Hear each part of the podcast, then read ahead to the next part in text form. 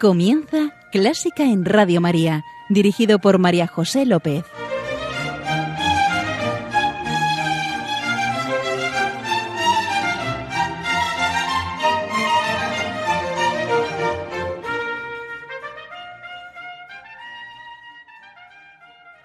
Bienvenidos a Clásica en Radio María, la música divina. Encomiendo este programa a la Virgen y va por ti, Señora.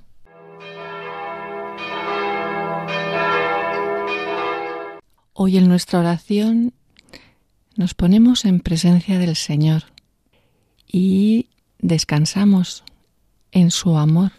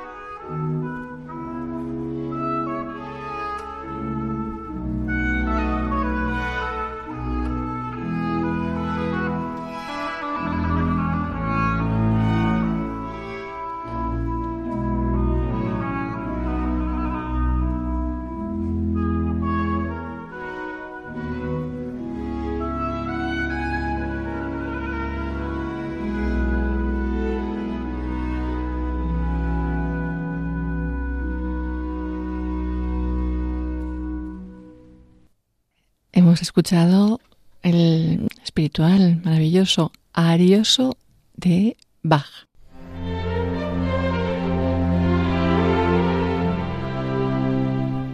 Y ya estamos aquí con nuestro invitado de hoy, Miguel Borrallo. Hola Miguel. Hola, ¿qué tal? Encantada de estar aquí contigo. Igualmente.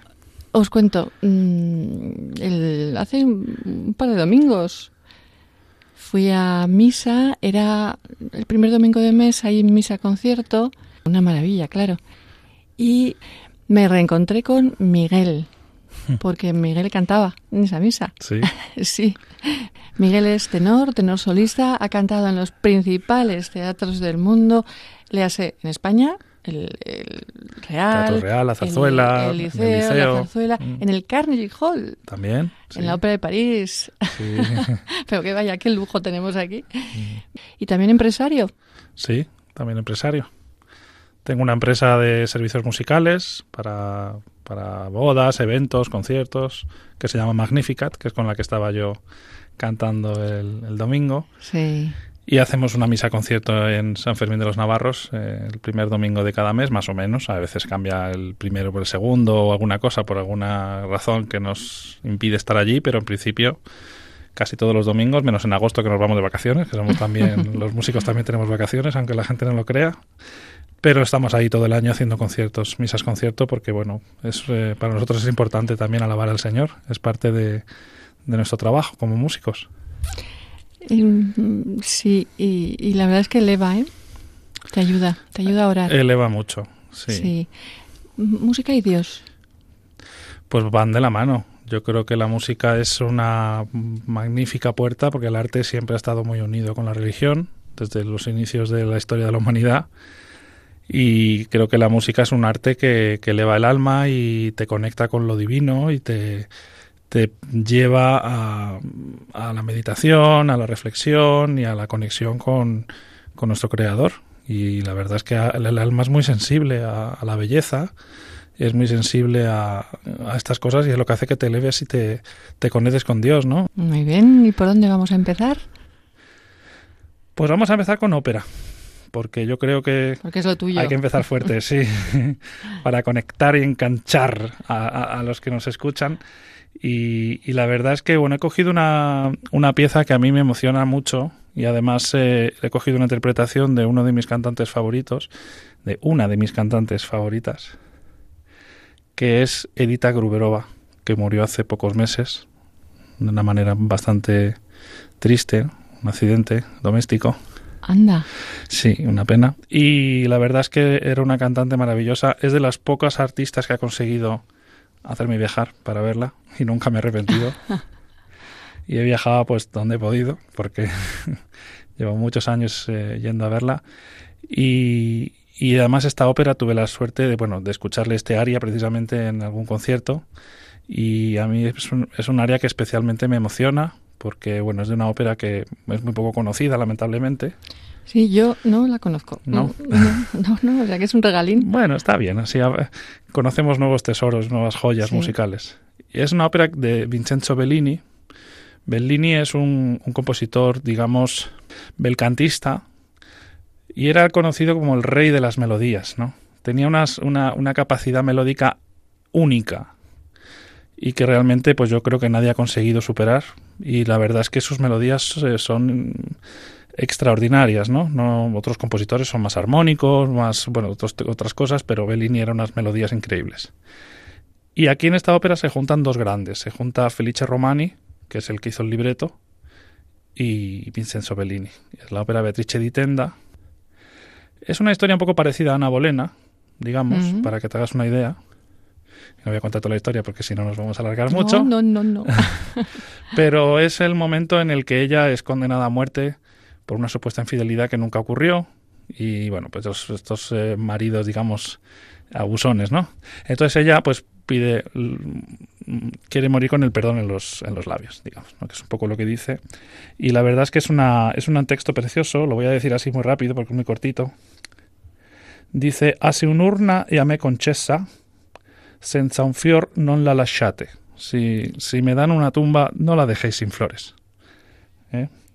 Y sobre esa, il ciel pregate, rezad, pedirle al cielo, por Filippo, no por mí. Oh que es su marido. Sí, sí, sí. El que la, el que la manda a matar. Y es realmente emocionante. La música es increíble y la magia de esta pieza es sobrecogedora. Y yo creo que, que vamos a emocionarnos todos con ella. ¿Preparados? Vamos.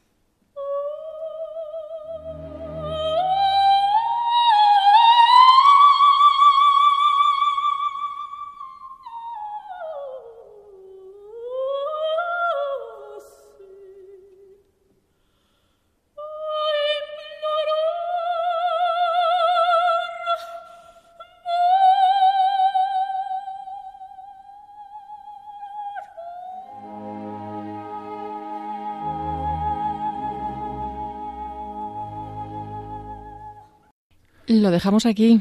Sí. Es para que, has enganchado. ¿eh? Eh, bueno, qué maravilla. Esas notas suaves que ella tiene que flotan en el espacio y te, te elevan. Yo es una maravilla esta mujer. Que maravilla, pues, gloria. Gracias por descubrirnos esta maravillosa área. Edita Gruberova. Una grande. ¿Y a dónde nos llevas? Pues vamos a ir a, al Cantique de Jean Racine de Forêt, que a mí me parece una pieza espectacular yo le he cantado sí, en coro. sí. Es muy conocida, pero la verdad es que no se escucha tanto, porque, bueno, digamos que es un poco, eh, un poco más francesa, ¿no? De, mm. digamos, culturalmente, pero es maravillosa. A mí me parece una pieza única que eleva, que, te, que es muy espiritual y que la verdad es que conecta mucho con, con lo divino. Y la letra dice, el verbo de Dios es nuestra única esperanza el día eterno de la tierra y los cielos. En la tranquila noche rompemos el silencio. Divino Salvador, míranos, difunde en nosotros el fuego de tu gracia poderosa, que el infierno huya al sonido de tu voz, dispersa el sueño de un alma débil que se olvida de tus leyes. Oh Cristo, sé bondadoso para con este pueblo fiel que ahora te bendice reunido y recibe los cantos que ofrece a tu gloria inmortal y llénale de tus dones.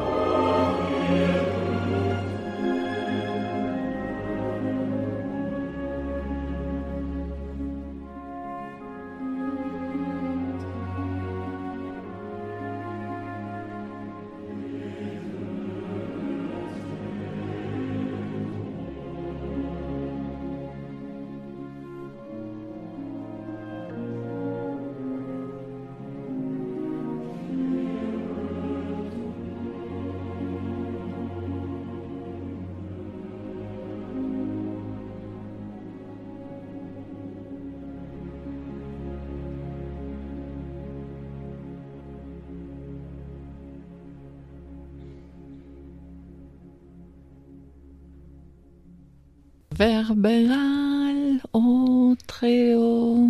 Treo, más alto. Ay, es que, es que sí, ¿verdad? Surge. Te toca, te toca, te toca. Sí. Y la letra también es muy bonita, porque Sí. yo creo que es importante también la letra de las canciones y, y le da a la letra una dimensión todavía más, más espiritual, ¿no? Con la música.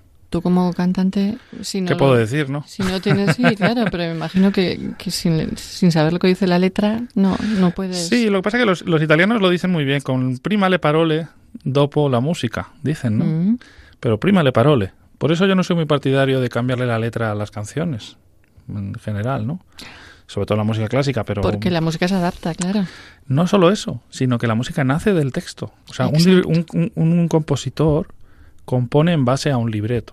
Hablo de la ópera, pero bueno, se puede aplicar igual para cualquier canción. Entonces tú lo primero que tienes que tener antes de empezar a hacer una ópera es el libreto, el texto. Y una vez que tienes el texto, un buen compositor, bueno, o sea, que no se fijan en estas cosas, pero debería ser así, pues se fijan en todo, pues en la métrica, en los acentos, en las dinámicas de frase, etcétera, para hacer luego la música adaptada al texto y que el texto sea una cosa natural con, con su y se entienda bien para que le llegue a la gente. Y eso es lo que es hacer composición. Bueno, yo no soy compositor ni lo pienso ser nunca, creo. Pero bueno, digamos que, que, que- que es como estudiante, como profesional, pues también a mis alumnos, porque yo también, pues, también soy profesor de canto, pues les intento explicar cómo, cómo se, se trabaja el, el fraseo, que se llama en los cantantes, ¿no? Para que el, el texto llegue a, al público y puedan entender y participar del sentimiento que estás transmitiendo y pueda, pues, emocionar. Porque al final se trata de eso. Mm. Y creo que seguimos emocionados y alabando al Señor. Pues sí, porque vamos a escuchar una maravillosa pieza de- del Requiem de Foré, que es el Santo. Que mm, eh, no es la pieza más famosa del Requiem de Foré, más No, famoso el Pie Jesu. El, el pie, sí, sí, sí. sí. También es muy famoso en Paradisum, Mm. que lo hacen muchos los coros y tal, pero a mí me, me emociona especialmente el Santo. Y curiosamente me emociona mucho, no sé por qué me, me, me pone los pelos de punta cada vez que lo escucho, el, la, la parte de los violines. Yo les invito a que los La, escuchen la con parte de los violines, pero fíjate que yo, Ya lo verás, que ya lo me, verás. que me es el Santos, lo he cantado Pues y- es- y- y- escúchalo ahora y ahora me fijaré. con, con, ¿Sí? o- con oídos atentos a los violines, esos violines que cantan con el coro, que hacen una voz distinta y que, que- que son como un pájaro divino que canta con el coro. Es, es, extraordinario. Claro, la música de que es pues eh, esa maravillosa época de, de los ¿no? que coincidía pues con, con los grandes pintores franceses, eh, ellos pintaban con la música y, y hacen maravillas como esta que son realmente de una de una belleza sobrecogedora. Seguimos orando. Amén.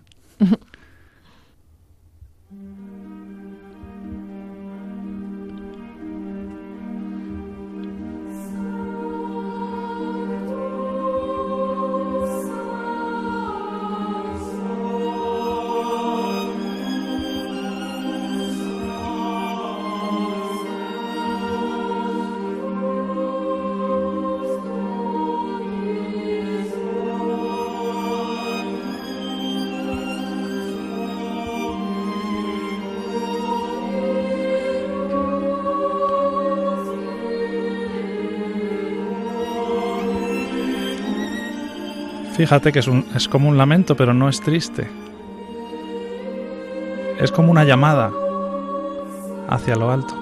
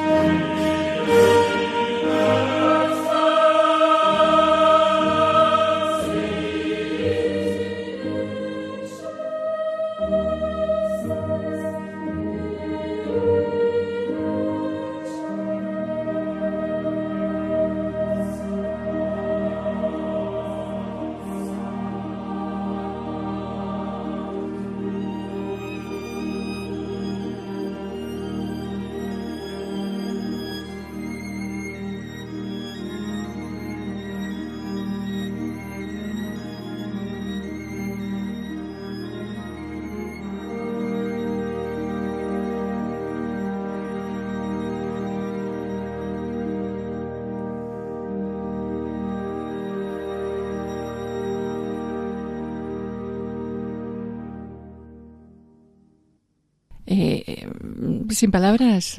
es que además lo he escuchado de otra forma, porque Claro. están los hombres, las mujeres y el violín que también canta. El violín canta. Y hemos oído los pájaros del cielo al final. Al final, sí, los pájaros. Sí, sí. El jardín del Edén.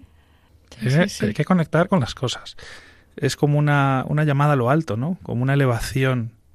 Y, y llegar a, realmente emociona por eso, porque tiene un... en- te toca la fibra no sensible, te toca el alma.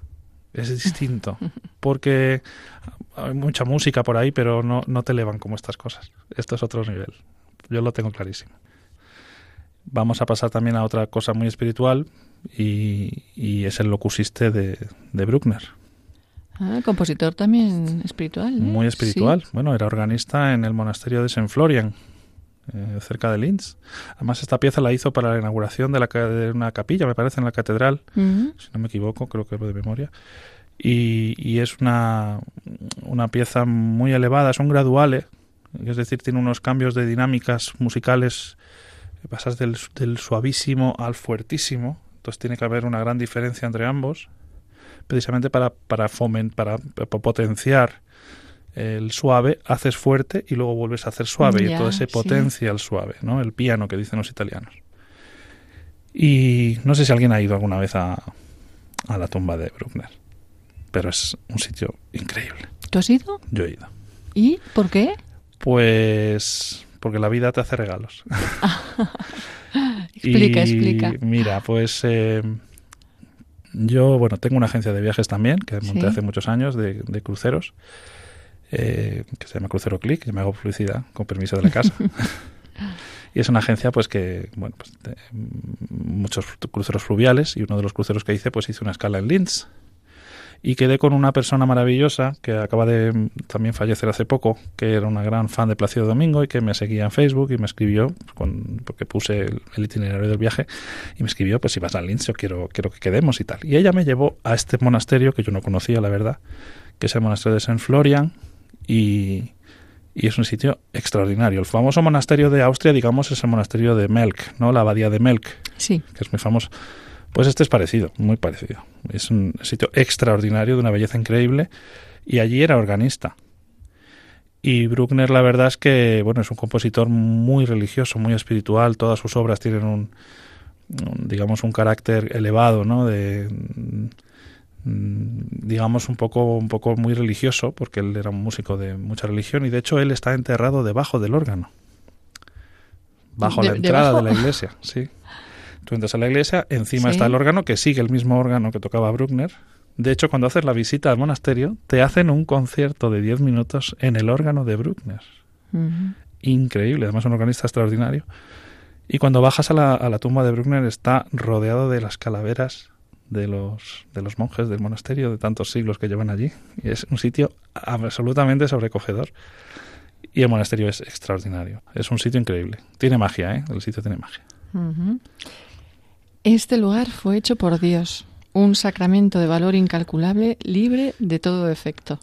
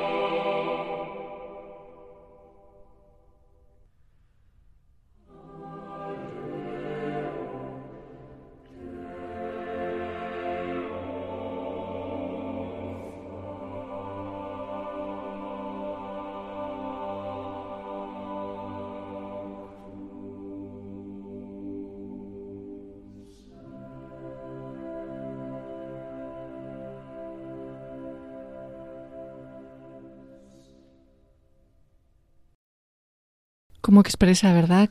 Esta música, el, el concepto del lugar sagrado. El Señor está en este lugar.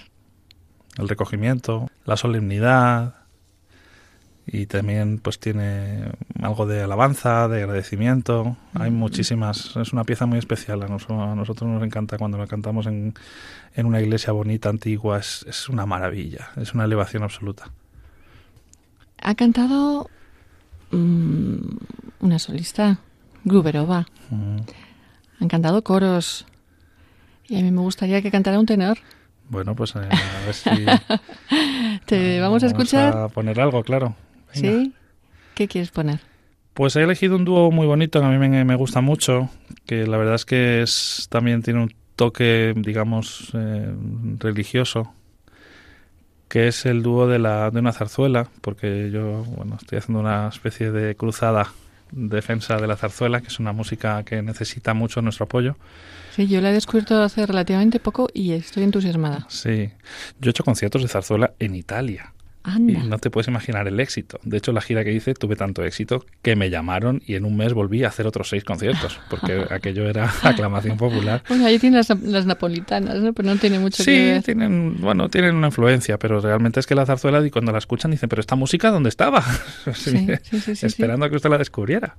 Y la verdad es que hay que, hay que hacer mucho, mucho para que la zarzuela sea conocida fuera, porque es realmente música maravillosa. O sea, y sorprende mucho a la gente que la escucha. Hay grandes cantantes que lo hacen, pero todavía siempre queda mucho por hacer. Sí, porque además tiene unos libretos estupendos también. Exactamente, y, y de verdad que no tiene nada que nada que envidiar a una opereta o alguna muchas óperas que hay por ahí. O sea, hay, hay Mm. música de una calidad extraordinaria. Por ejemplo, esta pieza que vamos a, a escuchar ahora, una, un dúo de, de la zarzuela La Dolorosa del maestro Serrano.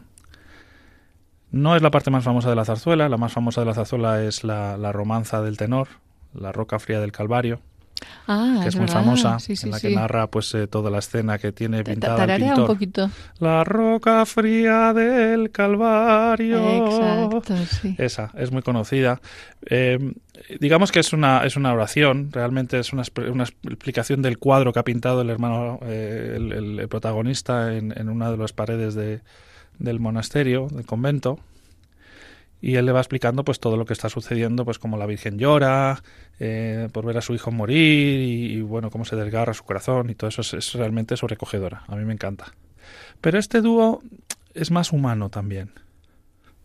Hay un amor imposible, hay mm, compasión, hay eh, culpa, hay rabia, pero a la vez es muy humano y a la vez es divino, porque Rafael le dice al Señor, ten piedad Señor para la infeliz. Con mi amor en otro tiempo pudo ser feliz. Pero ¿a qué soñar? Si este amor no puede ser, Mm. porque él es, se ha metido monje Sí. y ella tiene un hijo de otro y vaga por el mundo. Pobre. Él le ayuda, él la, la- la cuida, pero bueno, es una zarzuela, no voy a contar el final para no hacer spoilers. Pero, pero es una obra maravillosa y realmente es hago un llamamiento a los teatros para que la programen, porque realmente es, es cortita.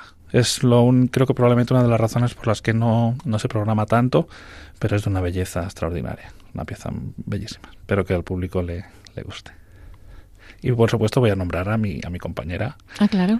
la mezzosoprano maravillosa Sí. Daniela Vladimirova, que yo le digo que es la, la mezzosoprano búlgara más andaluza, porque el que puede buscar el vídeo en YouTube la verán y parece una mujer andaluza porque es morena, guapa, salerosa y tiene una voz extraordinaria. Una compañera de lujo.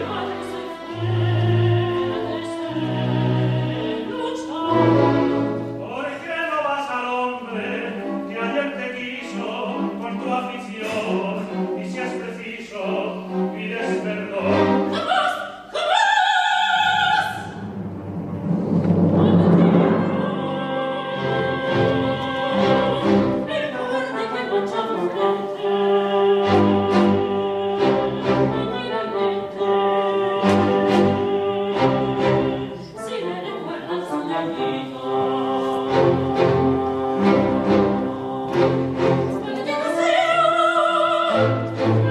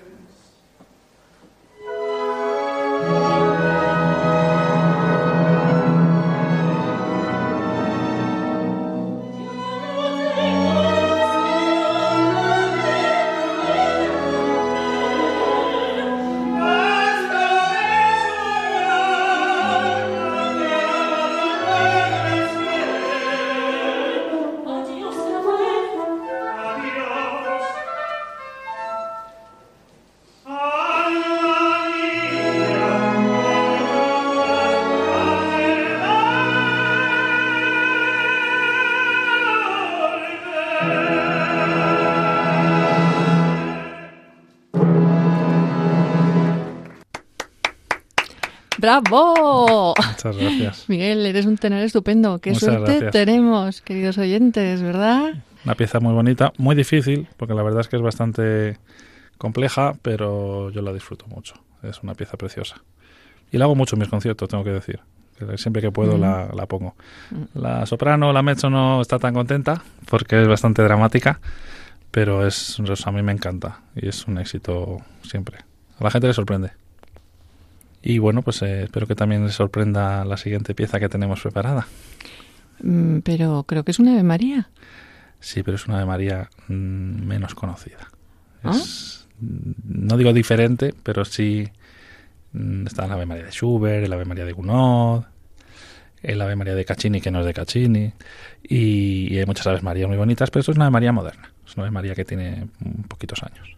Está de después del año 2000, o sea que imagínate. Ah, pues sí que reciente, sí. Sí, es muy reciente y es de un compositor maravilloso, francés, que se llama Philippe Rombi. Me ha quedado bien, así con el Sí, francés. lo has pronunciado muy bien. ça marche. Uy, uy, bien. va. que se me note que estudia en París, que he vivido en París y que estudia en París.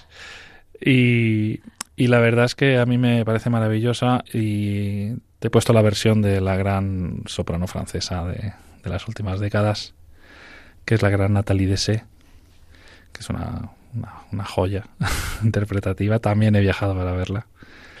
Y, y esta pieza es de una película, porque ahora los compositores viven de las películas. Es verdad, bandas sonoras. Antes sí. trabajaban para los obispos, como Mozart, Mm, o para las iglesias, como Bach, y ahora pues trabajan en Hollywood, o haciendo Ujú. películas. Y la verdad es que es una pieza muy bonita, es muy distinta, pero a la vez suena muy a Ave María.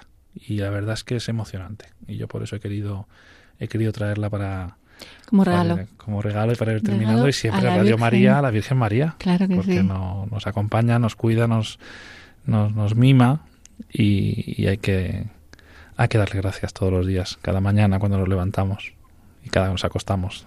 De Santa Madre estamos estamos aquí. La oramos todos, ¿os parece? Ave María.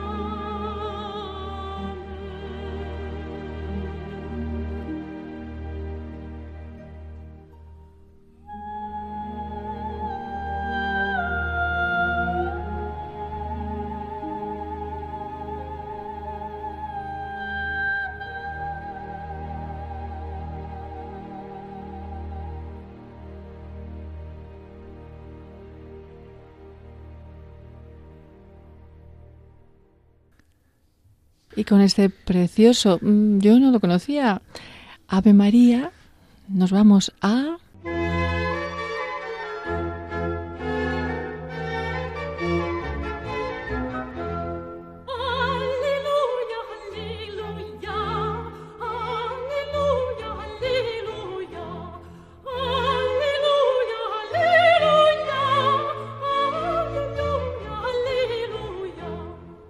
Nos vamos a Gaudísimo. Dios es alegría. Y Miguel nos trae una pieza alegre. Claro que no puede Bueno, le tenéis que ver, ¿eh? Él es muy alegre, porque aquí no está sonriendo todo el rato.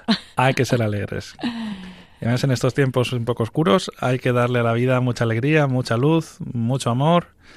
Y la música es una buena forma de dar amor a, a los demás. ¿Cómo nos vas a dar esa alegría? Pues he traído una pieza también maravillosa, pero un poco conocida en España hace poco.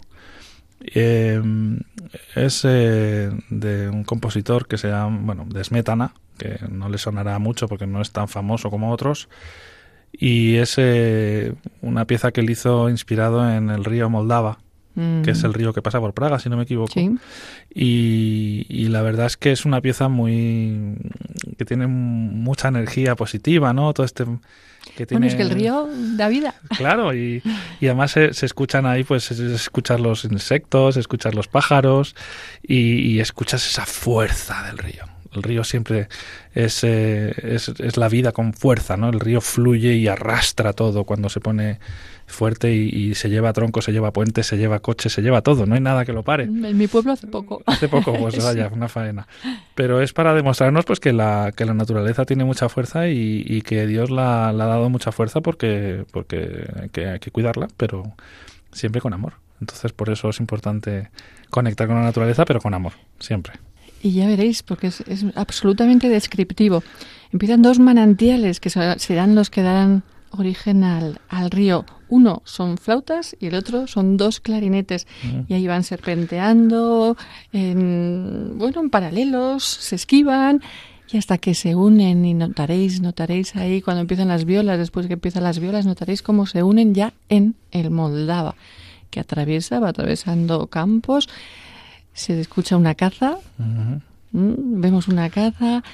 Luego, no sé si llegaremos, pero también una Bueno, boda. hay una escena de una boda también. Una Se oye la, la sí. sí. No sé si Bueno, llegaremos tanto, pero bueno, he puesto la parte más del principio que es muy alegre y que tiene, tiene mucha fuerza. A mí me encanta.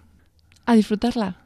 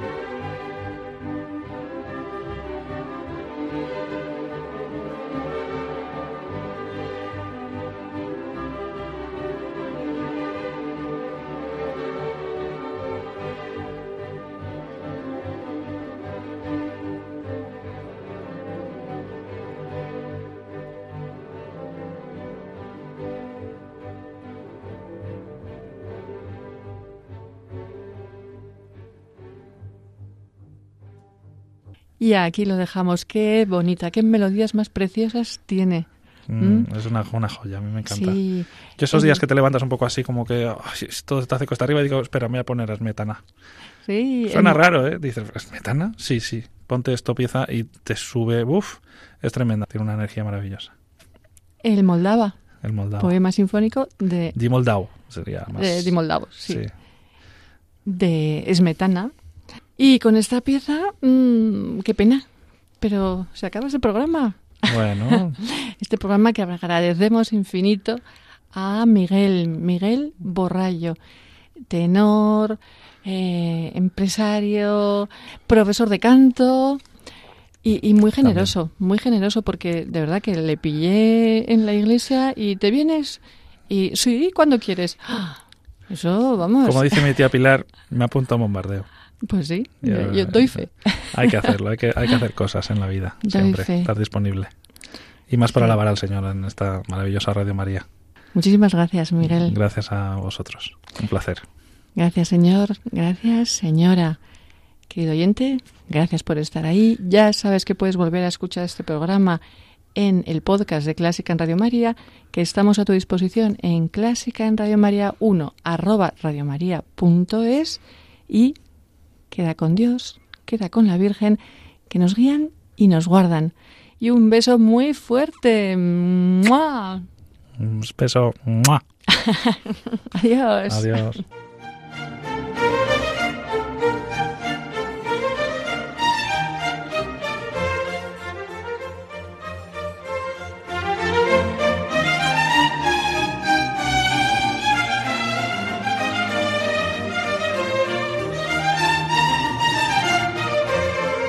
Han escuchado Clásica en Radio María, un programa dirigido por María José López.